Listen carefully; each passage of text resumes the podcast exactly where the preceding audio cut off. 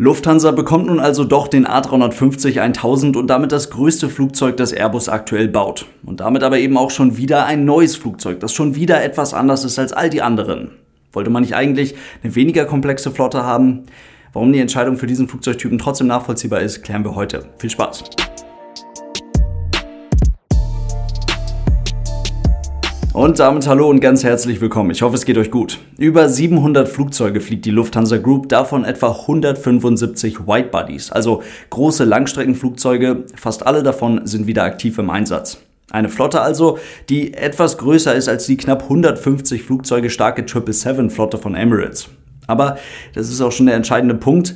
Das sind alles Boeing 777. Emirates hat ein paar 777-200, ein paar 777-Frachter, dann aber eben auch über 120 quasi identische 777-300ER.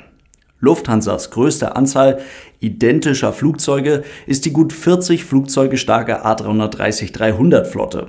Identisch, aber in Anführungszeichen, denn auch diese Flotte verteilt sich letztendlich auf vier unterschiedliche Fluggesellschaften. Lufthansa, Swiss, Brussels und Eurowings Discover. Unterschiedliche Lackierungen, unterschiedliche Kabinen, unterschiedliche Mitarbeiterinnen und Mitarbeiter, die diese Flugzeuge bewegen. Die Synergieeffekte sind da ziemlich überschaubar. Der Vergleich Emirates Lufthansa, der hinkt aber natürlich gewaltig, denn das sind zwei völlig unterschiedliche Fluggesellschaften mit aus guten Gründen auf beiden Seiten unterschiedlichen Ansätzen. Und darum geht es mir auch gar nicht. Trotzdem hilft es sehr, um zu verstehen, dass die Lufthansa Langstreckenflotte komplex ist. Und Komplexität, vor allem unnötige Komplexität, kostet unnötig viel Geld. Und das ist ein nicht zu unterschätzender Nachteil. Es war also mehr als gut nachvollziehbar, als die Lufthansa dann Anfang 2021 ihren Masterplan New Normal präsentierte und die Ausflottung von gruppenweit acht Langstreckenflugzeugtypen ankündigte. Dabei blieb die 747-8 als größtes und einziges vierstrahliges Flugzeug in der gesamten Konzernflotte. Die 747-400 wird durch die 777X 1 zu 1 ersetzt. Bei Swiss bleibt dann natürlich die noch gar nicht so alte 777. Überall sonst ersetzen A350-900 und 787-9 die Maschinen vom Typ A340-300, A340-600, 777-200, A330-200 und 767-300. Und dann gibt es noch den Cargo-Bereich, da geht die MD-11, die 777 bleibt. Das heißt, der Plan ist von 13 unterschiedlichen Flugzeugtypen auf 7. Um den dicken Daumen bis Mitte der 2020er Jahre. Wie weit ist man da bis jetzt gekommen? Das können wir ziemlich schnell abfrühstücken. Der A380 ist wieder da, die 747-400 ist wieder da. Der A340-300 war nie weg, der hält sich ziemlich tapfer. Der A340-600 ist auch wieder da. Die 777-200 fliegt immer noch, die 767-300 fliegt auch immer noch, wenn auch nur in sehr geringer Anzahl. Und wirklich raus ist eigentlich nur die MD-11. Dafür ist aber die 787-9 dazugekommen. Das bedeutet, von 13 Widebody-Flugzeugtypen ist man jetzt bei 13 Widebody-Flugzeugtypen. Reduced Complexity, so wie es da steht, ist also noch kein Thema. Und wenn man da weiter im Detail schaut, dann ist sogar eher das Gegenteil der Fall. Es gibt geleaste A350, die vorher bereits bei Philippine Airlines unterwegs waren. Die haben eine anders konfigurierte Kabine mit anderen, aber vor allem deutlich weniger Business-Class-Sitzen als die Lufthansa-Maschinen, mit anderen Konfigurationen der Bordküchen, mit einer etwas anderen technischen Ausstattung im Cockpit. Auf den ersten Blick alles Kleinigkeiten, die aber zum Beispiel dafür sorgen, dass ein klassischer Lufthansa A350 nicht einfach kurzfristig durch einen Ex-Philippine Airlines A350 ersetzt werden kann, ohne dass das für Probleme sorgt. Gleiches Spiel bei den Boeing 787. Die ersten Maschinen, die nun schon bei Lufthansa im Einsatz sind, die waren eigentlich für einen anderen Kunden bestimmt und die haben wieder eine andere Konfiguration in der Kabine mit wieder anderen Sitzen. Auf technischer Seite gibt es einen gewaltigen Unterschied. Die haben Triebwerke von General Electric, die nächsten 787, die kommen, die werden mit Rolls-Royce-Motoren fliegen. Dazu kommt, Lufthansa liebäugelt mit ITA Airways. Da soll der Vertrag kurz vor dem Abschluss stehen und eventuell hat man auch noch einen Blick auf TAP Portugal. Und so würde man sich nicht nur ein paar ältere A330 in die Konzernflotte holen, sondern auch A330 Neo und weitere Bestellungen für diesen Flugzeugtypen. Und das alles, während Lufthansa selbst bei Airbus den A350 1000 einkauft. Die Sache mit weniger Komplexität, die verzögert sich also ganz offensichtlich ein wenig. Auf den ersten Blick leuchtet also nicht so ganz ein, wie der A350 1000 die Lufthansa auch nur in irgendeiner Art und Weise voranbringen und vor allem für weniger Komplexität in dieser Airline sorgen könnte. Auf den zweiten Blick wird es dann aber spannend. Der A350 1000 unterscheidet sich nur in ein paar wenigen, dafür aber eben sehr entscheidenden Details zum A350 900. Genau wie die 787 ist es ein Flugzeug der neuesten Generation und besteht zu mehr als 50 Prozent aus Verbundwerkstoffen. Im Vergleich zum 900er ist die 1000er Version um 7 Meter verlängert und damit fast 74 Meter lang. Bietet allein dadurch Platz für etwa 40 zusätzliche Sitze im Vergleich zur 900er Version. Der 1000 hat eine etwas vergrößerte Tragfläche. Einfach ausgedrückt wurde die hintere Kante der Tragfläche einfach etwas weiter rausgezogen. So hat Airbus einen schon mal in der Vergangenheit gemachten Fehler verhindert.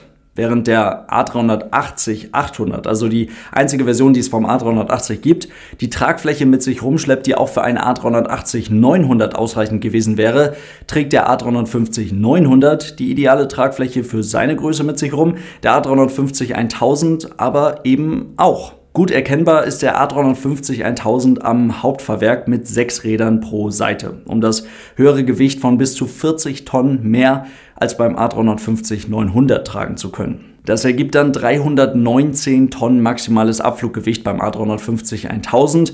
Das klingt viel, das ist es auch, aber um das einordnen zu können, muss man wissen, dass Lufthansa alle Sitze inklusive First Class und auch die gleiche Menge Fracht aus einem A340-600 entspannt und mit noch etwas überbleibendem Platz im A350 1000 unterbringen könnte, der dabei aber mehr als 60 Tonnen leichter ist als der Vorgänger.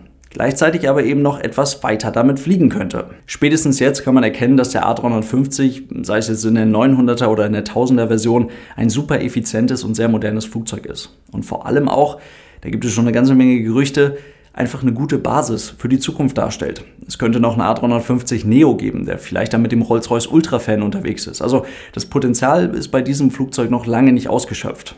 Und das bedeutet Stand jetzt sogar, dass der A350 1000 effizienter und sparsamer betrieben werden kann als die 777X. Und so langsam setzt sich damit das Puzzle zusammen. Lufthansa muss aktuell eine so komplexe Flotte betreiben, um in den vergangenen Jahren und jetzt halt eben auch noch Marktanteile zu sichern oder, bezogen beispielsweise auf ITA Airways, sich neue Märkte erschließen zu können. Das hat aktuell Priorität, kostet dafür aber eben auch richtig Geld. Richtig viel Geld. Das bedeutet hohe Wartungskosten, komplizierte Planung und aufwendiges Training der Crews.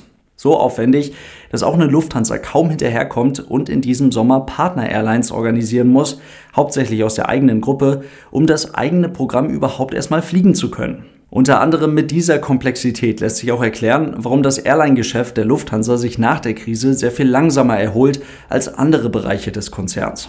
Zeitnahe Auslieferung weiterer A350-900 und A350-1000 sind hier also, auch wenn es auf den ersten Blick nicht danach aussieht, der Schlüssel zu weniger Komplexität. Ein Beispiel, Pilotinnen und Piloten der Lufthansa fliegen teilweise den A330 und den A340 zusammen, müssen aber auf beiden Mustern drei Starts und Landungen in 90 Tagen absolvieren, weil die Maschinen simpel gesagt dann doch etwas zu unterschiedlich sind. Das im alltäglichen Langstreckeneinsatz zu schaffen, ist gar nicht mal so einfach und so müssen Besatzungen immer mal wieder in den Simulator geschickt werden, nur um diese Landung aufzufrischen, damit sie dann wieder auf beiden Mustern eingesetzt werden können. Beim A350-900 und beim A350-1000 gibt es das dann nicht mehr. Die Flugzeuge sind aus Pilotensicht quasi identisch. Aber A350 900 und A350 1000 können dann ja nicht nur bei Lufthansa den A330 300 und den A340 300 ersetzen, sondern perspektivisch vor allem im Zusammenspiel mit der 777X, die dann irgendwann mal kommt, und der 787-9 auch den A380, die 747-400, den A340-600, die 777-200, die 767-300 und bei anderen Fluggesellschaften der Gruppe auch den A330-200 und den A330-300. Jedes Flugzeug, das man jetzt möglichst zeitnah im Falle der A350-1000 zum Beispiel aus einem Qatar Airways Slot übernehmen kann, bedeutet gleichzeitig auch ein neues Flugzeug mit neuer Allegris-Kabine. Und nach dem letzten Update des A350 Produktionsstandards, welcher nochmal weniger Gewicht und sogar eine etwas längere und breitere Kabine mit einigen Optimierungen ermöglicht, da hat man die Kabinenwände zum Beispiel etwas schmaler gemacht, bietet der A350 sogar eine ernstzunehmende Möglichkeit von 10 Sitzen pro Reihe was das Flugzeug sogar für eine Eurowings Discover oder wie auch immer die Eurowings Langstrecke dann in Zukunft heißen wird, wirklich, wirklich spannend machen könnte. Das ist aber alles Zukunftsmusik. Der entscheidende Punkt ist, der A350 1000 ist für Lufthansa der wichtige Schritt, um in Zukunft gruppenweit auf der Langstrecke in Anführungszeichen zwei Lager zu ermöglichen. Das Boeing-Lager, bestehend aus 787-9 und der 777X, welches dann von demselben Cockpit-Personal und demselben Kabinenpersonal geflogen wird, flexibel, plan- und einsetzbar und die Airbus-Seite, bestehend aus A350-900 und A350-1000, wird ebenfalls vom selben Cockpit-Personal geflogen, vom selben Kabinenpersonal geflogen, ist ebenfalls flexibel, plan- und einsetzbar. Es muss also noch einmal richtig komplex werden, bevor es dann irgendwann richtig gut werden kann.